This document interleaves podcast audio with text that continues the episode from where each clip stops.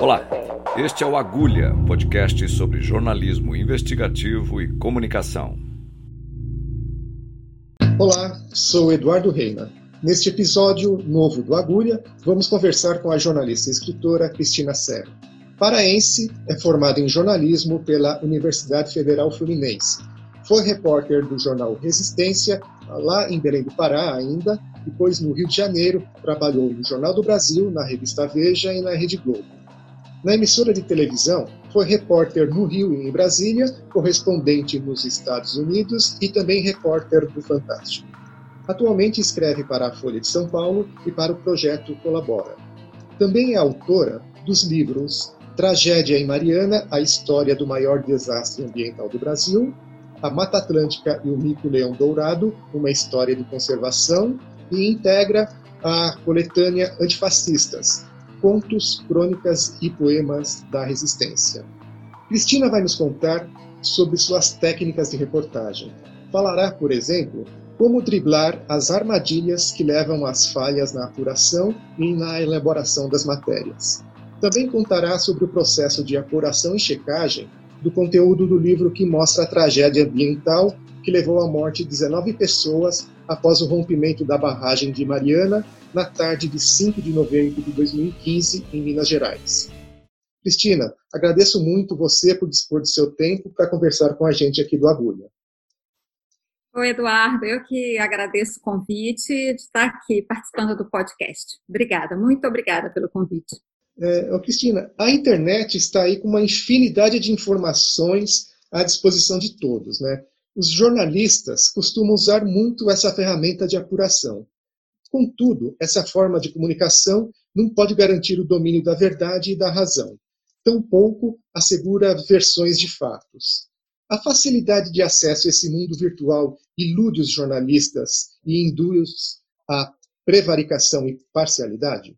Olha, Eduardo, é bastante complexo, né? É, é, essa questão é bastante complexa. Eu te diria que, baseada na minha experiência de repórter, obviamente, eu acho que a internet ela te dá muitas pistas boas, ela te dá elementos, ela te dá informações, informações assim que você vai ter que somar com outras informações, né? É, é, é fazer assim ligar os pontos para que aquela informação realmente ganhe substância. Então, eu uso muito a internet, usava ainda como repórter quando estava aí no dia a dia, trabalhando em empresas de comunicação. Usei muito para o livro, inclusive, para o Tragédia em Mariana, mas como eu te falei, a informação da internet foi sempre um ponto de partida. Né? E, e com aquela informação, e, e, e, te digo que sim, eu tive na internet, eu me surpreendi até com a facilidade de encontrar algumas pistas, né? Você sabendo fazer a busca na internet, fazendo uma combinação de palavras ali que é eficiente, né? Você às vezes você tenta vários, várias combinações de palavras para chegar a alguma informação, funciona, né? Mas como eu te falei, sempre, sempre a informação da internet eu precisei juntar com alguma outra coisa, né? Com documentos, com conversas com as pessoas para realmente poder contar uma história. Então, a internet eu considero que é mais uma ferramenta, uma das tantas ferramentas que os jornalistas dispõem hoje para o seu trabalho.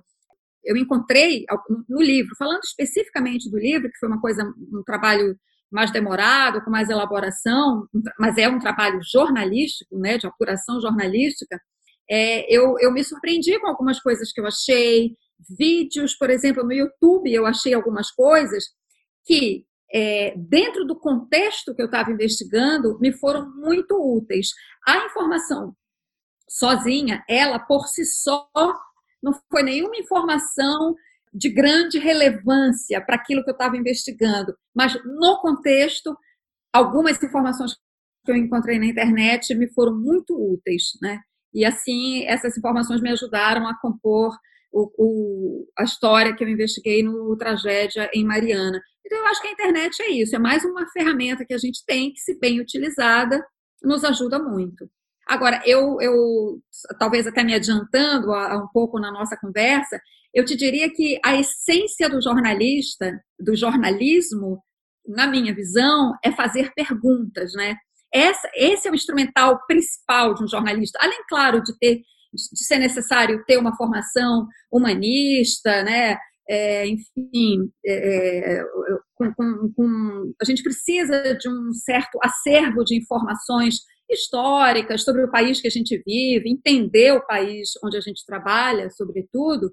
Mas eu estou falando do ponto de vista técnico, eu diria assim, quando as pessoas me perguntam, às vezes, quando eu vou falar com estudantes, ah, mas o que é que precisa para ser um bom jornalista? Precisa, precisa de um monte de coisas, cada jornalista tem a sua história, mas eu, eu diria, eu sempre respondo que a ferramenta básica de um repórter, de um jornalista, mas principalmente do repórter, que é o que eu sou, que eu me considero, é saber perguntar, né? É saber fazer a pergunta certa para a pessoa certa que vai poder te ajudar.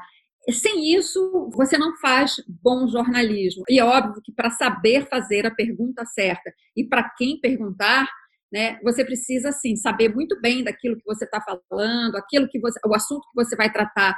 Eu costumo, antes de me debruçar sobre qualquer assunto, quando eu tenho tempo, ler, estudar, é, conversar com pessoas que conheçam aquele assunto, ainda que não sejam as fontes principais daquele assunto, mas pessoas que entendam daquele assunto para me ajudar a entender o contexto. E aí sim você vai saber o que perguntar. Basicamente, eu te diria que é isso. Essa é a ferramenta principal. É, tá certo. Então, eu estou entendendo que você fala que é preciso você construir uma pauta, um projeto para fazer essa reportagem e depois ter bagagem para poder fazer as perguntas. Aí eu, eu queria avançar um pouquinho. Para quem fazer essas perguntas? Porque existe uma aura no jornalismo que todo mundo acha que só vai entrevistar presidente da República, governador, é, artista de novela, músico, essas coisas.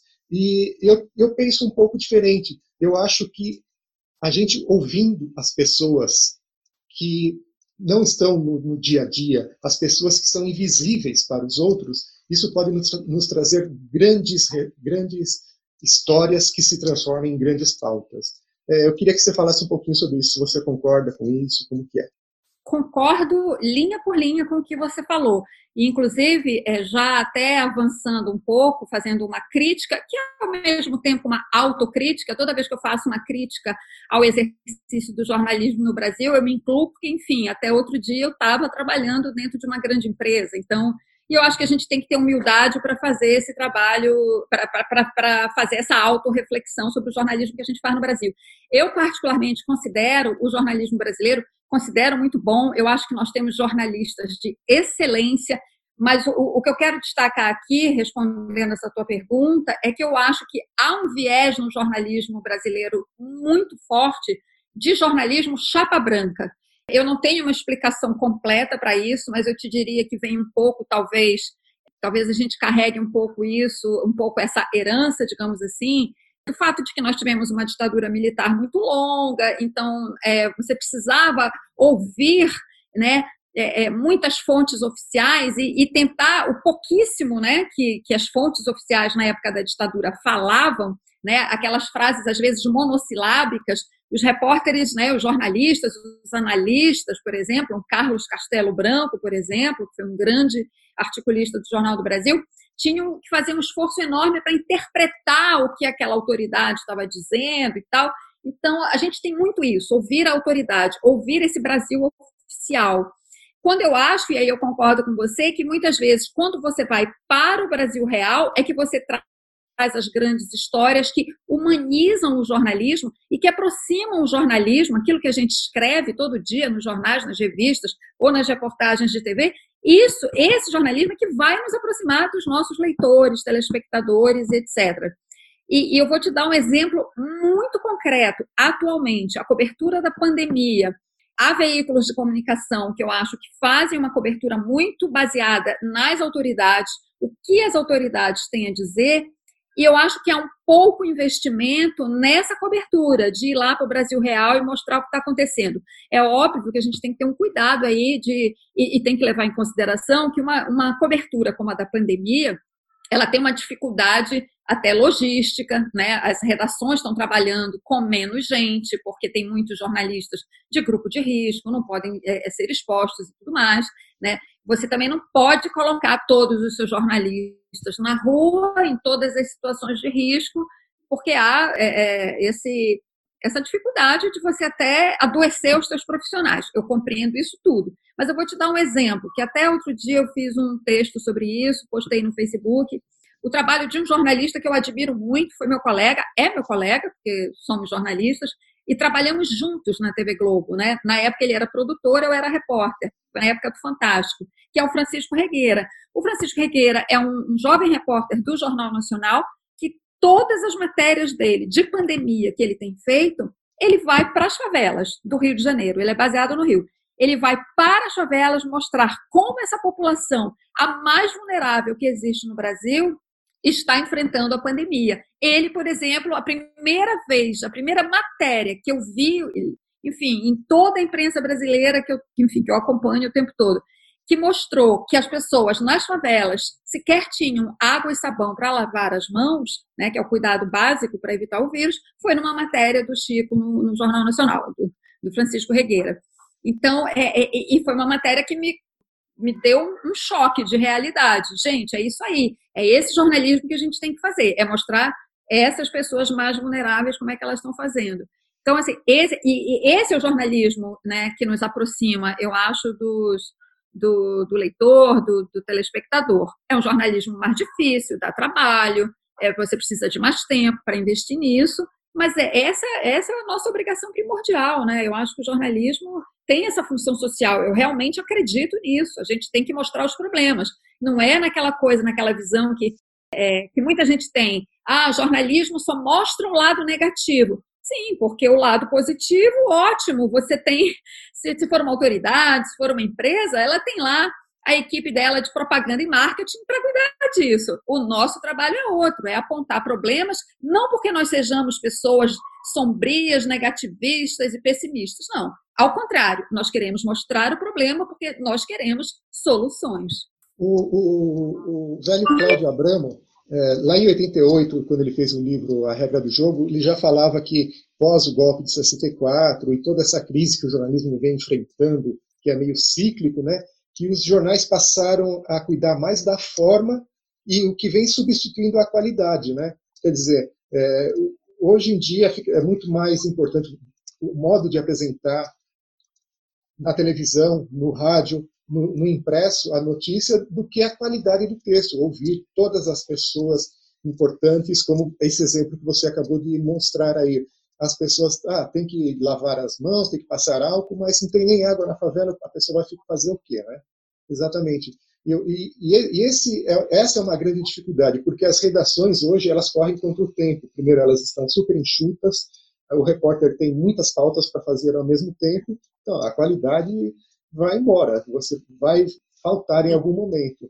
E o jornalismo investigativo é uma área do jornalismo em geral que vem perdendo espaço cada vez mais. As empresas não têm mais espaço para apostar nessa, nesse tipo de cobertura, né? E você conseguiu fazer um livro, um livro reportagem mostrando a história lá da tragédia de Mariana e, obviamente, fora de uma redação. Foi um esforço seu, você não utilizou é, o, o, deadline que, que os editores vão te dar. Você fez um outro tipo de reportagem, uma reportagem de fôlego. Então, conta um pouco como que foi essa história de você falar com as pessoas de Mariana, descobrir detalhes, coisas que o dia a dia não mostrou do, do jornalismo. É, o Tragédia Mariana foi assim, para mim, né, funcionou, digamos assim, como um reencontro com a profissão de jornalista. Exagerando um pouco, talvez, mas por que, que eu digo isso? Eu trabalhei muitos anos em Brasília, naquela cobertura política de Brasília, é, como eu te falei, cobrindo muito o Brasil oficial, cobrindo muito o gabinete. É claro que essa é uma cobertura que precisa ser feita. O que eu falo, né, voltando é, rapidamente, eu vou entrar no livro, mas só para deixar bem claro, é, é, eu não estou dizendo para a gente abandonar essa cobertura do Brasil oficial, ela precisa ser feita, mas eu acho que ela tem que ser mais balanceada e mais equilibrada com esse Brasil real que a gente falou agora há pouco. Mas, enfim, eu fiquei muito tempo trabalhando em Brasília, nesse Brasil oficial, e eu me ressentia muito como jornalista de, de fazer um jornalismo mais é, próximo é, das pessoas, sabe? Do, do cidadão comum. de mostrar a, as dificuldades né, das pessoas no seu dia a dia. Então, eu fazia muita matéria com números, por exemplo. Vou te dar um exemplo básico disso que eu estou falando. Eu fazia muita matéria ali naquela correria do dia a dia, mostrando é, as deficiências da educação no Brasil, por exemplo. É, ah, nós estamos no ranking tal, o Brasil o Brasil está em tal lugar, precisa melhorar nisso, nisso, nisso. Eu ia lá, fazia matéria, eu via ministro, um especialista em educação. Mas o que eu queria mesmo era ir nas escolas, por exemplo, sabe? Viajar pelo Brasil e mostrar é, na prática como é que esse aluno da escola pública, né, que atende a massa, a grande massa de estudantes no Brasil, como é que é aquela escola no dia a dia, quais são as dificuldades que os alunos, os professores enfrentam. Eu até conseguia fazer muito de vez em quando, né? como, eu, como isso me inquietava muito, eu propunha de vez em quando é, fazer, por exemplo, uma série de reportagens, de reportagens, viajar pelo Brasil e mostrar isso. E eu até consegui, no caso específico de educação, uma vez eu fiz, é, foi uma, fiz uma série indo é, para esses lugares né, mais afastados do Brasil, não só para mostrar os problemas, mas para mostrar também como essa escola pública, que apanha tanto, né, só se fala, é, às vezes, tanto de problema, fala-se do salário né, do, do, do servidor público, do professor, essa mesma escola pública, que realmente tem suas deficiências, também apresenta, às vezes, soluções maravilhosas com poucos recursos, conseguem fazer muito, né? E isso é preciso mostrar também. Bom, enfim, aí, voltando à, à tua pergunta, eu dei toda essa volta, mas foi para te dizer que quando eu resolvi fazer o livro, o livro me levou para esse Brasil real, né? E, e por isso que essa experiência do livro, para mim, é tão foi tão definitiva, sabe? Me fez mudar, é, digamos assim, até me fez mudar o rumo da, da minha carreira a essa altura da vida. E o livro foi muito isso. Eu, eu comecei a cobertura do caso de Mariana, eu ainda estava na televisão. Eu fiz várias reportagens, fui lá, passei o final de ano lá, o Natal de 2015 lá. Então, eu me aproximei muito das pessoas, das vítimas, das famílias das vítimas, né, no caso. E eu comecei a ver que tinha uma. Assim, claro, desde o começo eu percebi que tinha uma, uma grande história para ser contada ali em vários aspectos. Né? Tinha uma dimensão humana gigantesca ali, com aquelas pessoas que foram que, que, perderam seus parentes, perderam suas casas, perderam seu, seu modo de vida naqueles pequenos povoados mineiros, né? Estavam, estavam lá em Mariana, nas casas alugadas pela Samarco, completamente fora do seu eixo e tudo mais. Então, você tinha um drama humano ali muito grande você tinha um dano ambiental também muito grande, e você tinha o viés da investigação. uma tragédia daquele tamanho tinha responsáveis. Ela não foi uma tragédia provocada por um, por um fato, por um desastre natural. Né? Aquele desastre, que foi o colapso da barragem, ele tinha responsabilidades a serem apuradas. Né? Havia pessoas responsáveis por decisões, no mínimo, equivocadas, que levaram àquela situação de fragilidade da barragem. Isso tudo junto me levou a, a, a pensar que aquilo ali só caberia num livro.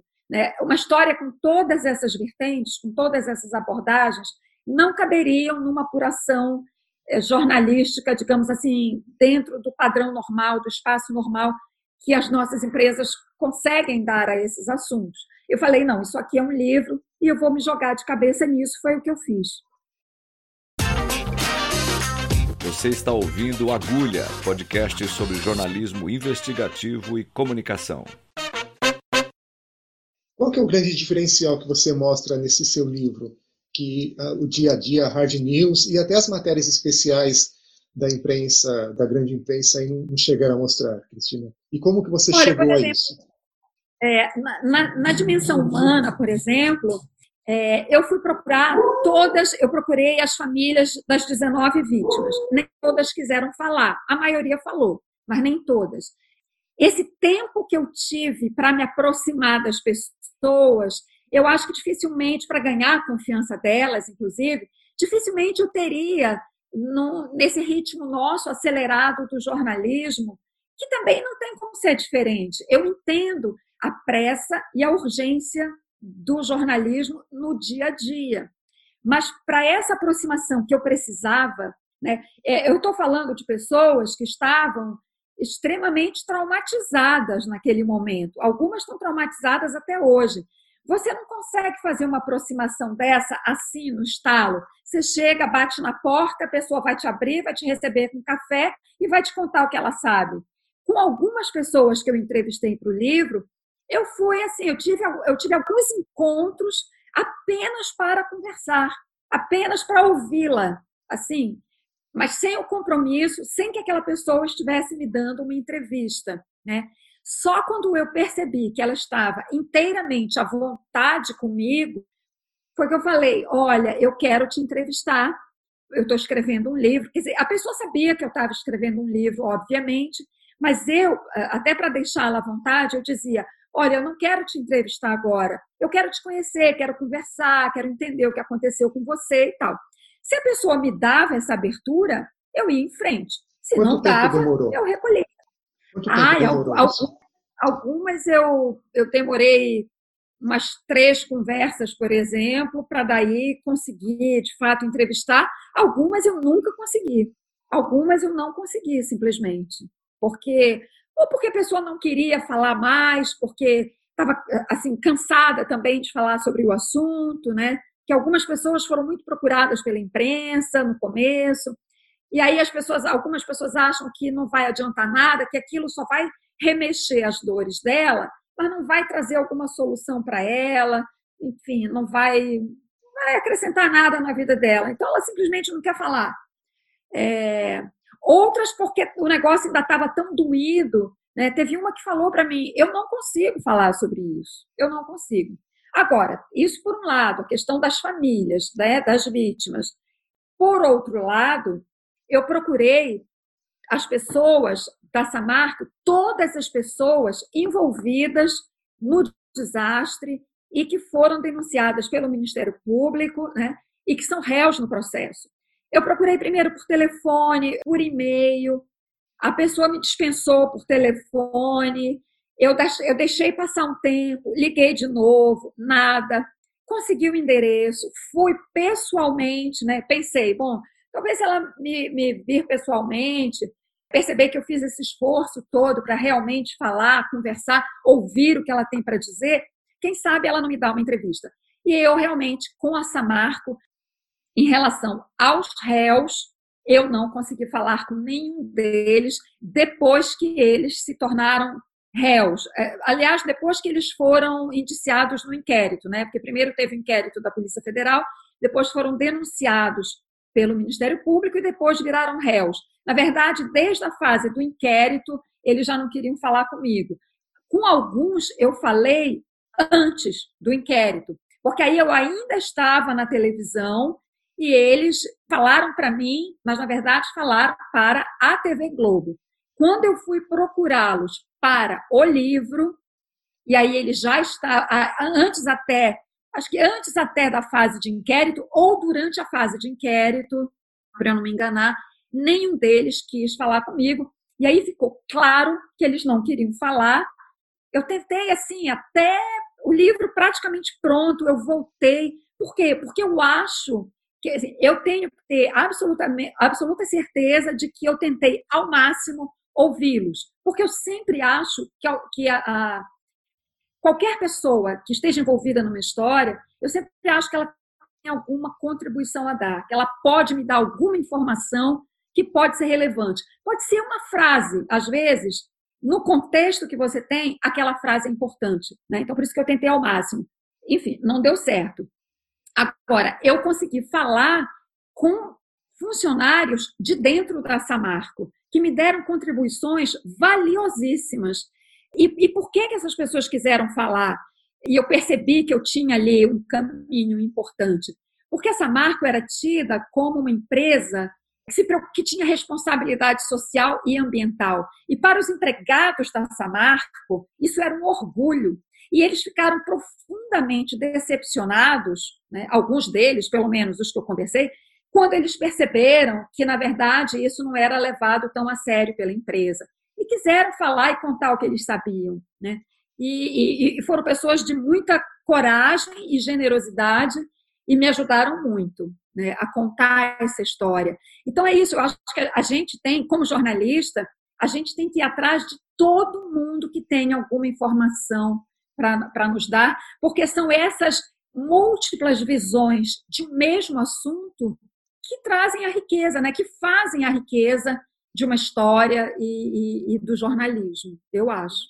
Agora, faz um paralelo para a gente dessa lama de Mariana e toda essa vivência que você emocional que você viveu lá com um, o período que você foi correspondente da Globo nos Estados Unidos. É meio viver assim na Ilha da Fantasia, como que é?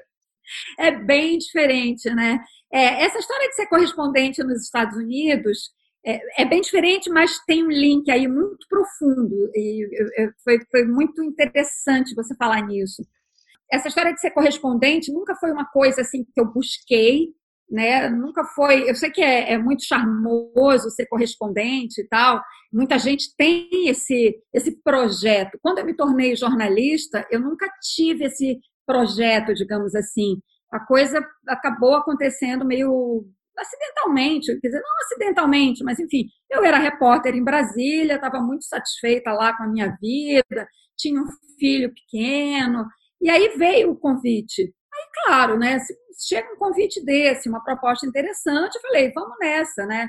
Eu sou um pouco assim, deixa a vida me levar. As situações aparecem, e, obviamente, se você avalia, vê que é uma situação interessante, você vai. E foi o que aconteceu comigo.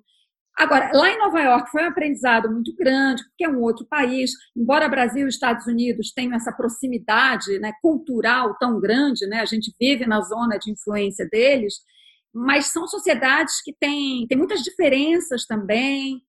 O fato de eu ser lá uma estrangeira é um aprendizado muito grande. Eu passei três anos lá, mas assim, eu sempre me senti estrangeira nos Estados Unidos, né? Eu não tenho aquela visão, ah, eu vou para os Estados Unidos, eu vou aprender a falar bem inglês, vou me incorporar, né? Isso acontece às vezes com algumas pessoas. Eu não, ao contrário. E aí eu acho interessante a tua pergunta para voltar para Mariana eu, eu, eu quando estava lá, eu sempre, eu sempre amei o Brasil. Eu sou uma pessoa apaixonada pelo Brasil. Eu sou paraense, sou de Belém, sou da Amazônia. Eu sou apaixonada pela Amazônia, pela, por essa natureza extremamente generosa que o Brasil tem. Não só pela Amazônia, eu, eu viajo muito pelo Brasil, conheço, graças a Deus, assim, o jornalismo me deu esse presente que é viajar pelo Brasil inteiro. Então, é um país que eu conheço bem e por isso mesmo sou apaixonada por ele. E quando eu estava em Nova York, essa paixão aumentou. Eu voltei para o Brasil, assim, muito mais apaixonada pelo Brasil do que eu já era. Por quê? Você compara, justamente por essa experiência de estar lá e comparar os dois países, você vê que o Brasil ainda falta, digamos, muita coisa para a gente considerar que a gente tem uma democracia aqui sólida, né? Eu acho que a gente tem um déficit de aprendizado humanístico aqui no Brasil ainda muito grande, né? E isso nos leva a aceitar violações aos direitos humanos muito grandes. Por outro lado, né, a gente tem coisas aqui no Brasil magníficas, né? Como cultura, como povo e tudo mais. E essa e aí eu voltei assim muito, muito mais apaixonada pelo Brasil e com essa vontade de ir para esse Brasil real que eu acho que foi o que me levou para o livro de Mariana. Quando eu vi aquela história tão brasileira, tão brasileira nesse sentido, aquele povo ali, as pessoas atingidas, lutando para se reerguer, para se pôr de pé depois daquela tragédia e todas aquelas irresponsabilidades praticadas pela direção da empresa. Isso é um retrato tão agudo do Brasil que isso me levou ao livro. E isso eu me lembro bem, inclusive eu conto no livro. Eu fui passar o Natal lá. Então, assim, você imagina você passar o Natal, aquelas pessoas, o desastre foi em novembro, o Natal em dezembro, então o desastre, as perdas todas ainda eram muito vívidas para as pessoas, como ainda são até hoje. Né? O desastre vai fazer cinco anos. e eu tenho contato com as pessoas, converso e, e, e o, o trauma está lá. Então, você imagina o que foi o Natal. Eu fui preparada para um Natal, assim, falei, meu Deus do céu, não sei como é que eu vou aguentar viver isso aqui. E, no entanto, eu tive uma lição de vida, porque eu vi a força daquelas pessoas, sabe? Tentando superar as dificuldades. E, particularmente, numa das casas que eu fui, sabe, a família fez uma ceia e se juntou todo mundo e rezaram Pai Nosso juntos. Aquilo foi tão bonito, de uma força tão grande, sabe? Que, que isso, isso me, me levou a, a, fazer o livro. Eu me lembro de, de estar no avião de volta para o Rio e com essa cena na cabeça, daquela família de mãos dadas, entendeu? Então, é, é, é isso. É, é, eu fui para os Estados Unidos, tive uma experiência muito bacana lá, foi aprendi muito, foi até na época da invasão dos Estados Unidos ao Iraque, acompanhei aqueles debates na ONU, mas o, o que, que foi mais importante para mim lá foi acentuar essa paixão pelo Brasil. E só para encerrar, é, pra, só para uma, uma, informação para fechar essa história, sem querer esticar muito, eu uma vez eu entrevistei o Antônio Calado, que é um grande romancista, que também foi um grande jornalista, né? Ele, inclusive, vários dos livros dele são livros de reportagens que ele publicou, primeiro em jornais, depois ele publicou em livro. E ele passou um tempo da vida dele, ele viveu, obviamente, né, que eu não estou me comparando ao Antônio Calado, não é nada disso. Ele, mas ele viveu um tempo da vida dele é, em Londres e em Paris na época da Segunda Guerra. Ele foi para lá como correspondente da BBC. E nessa entrevista que eu fiz com ele, isso já tem muitos anos, eu estava relendo essa entrevista outro dia, né, aqui na quarentena, eu estou tendo tempo de, de mexer no meu baú. Ele, ele fala exatamente isso, que esse período que ele passou lá fora quando ele voltou para o Brasil, ele fala: eu voltei com um amor, com uma paixão violenta pelo Brasil, sabe? E, eu falei: nossa, é isso mesmo, eu senti a mesma coisa, né? Então, eu acho que para nós brasileiros, assim, que somos apaixonados pelo Brasil, acho que ir para o exterior acentua essa paixão. Uhum. Tudo isso que você falou agora para a gente, mostrando a importância de estar do lado da fonte, de estar na rua, é, me fez lembrar aqui uma coisa que o Alberto Diniz fala muito, e uma professora da USP também de jornalismo, a Cremilda Medina, fala muito, que é a importância do jornalismo em pé. Né? Você sai do gabinete onde você está sentado, ficar pelo telefone e vai para a rua, sabe? Ficar tete a tete com, com as pessoas. Isso te, te traz muita bagagem e muita informação que você não consegue captar quando você está no gabinete, né?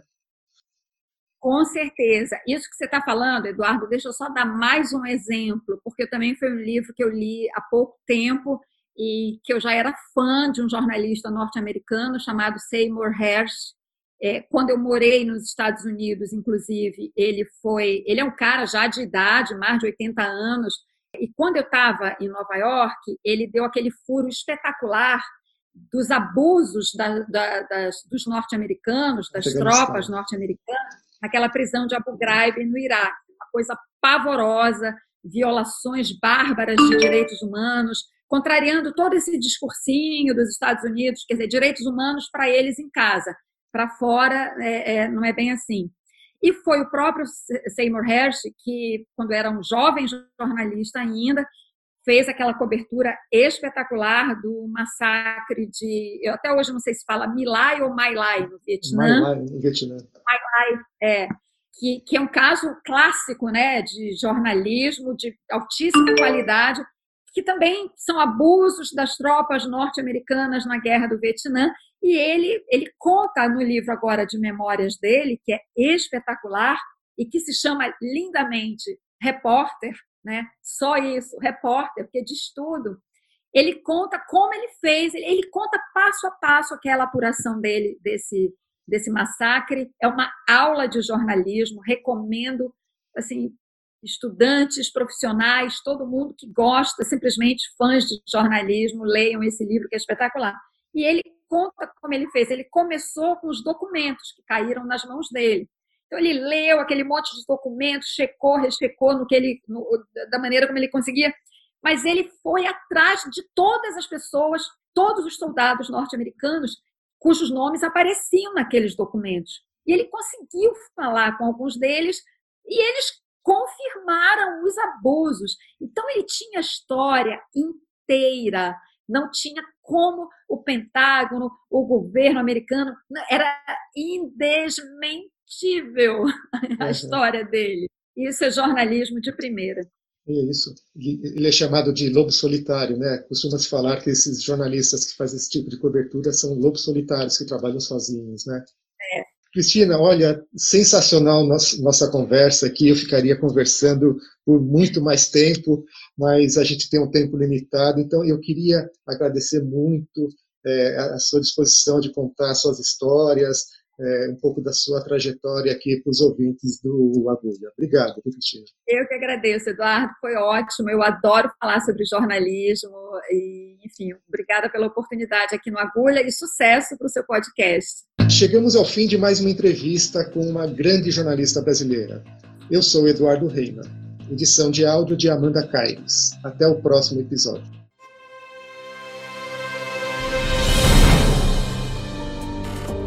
Você ouviu Agulha, podcast sobre jornalismo investigativo e comunicação. Até mais.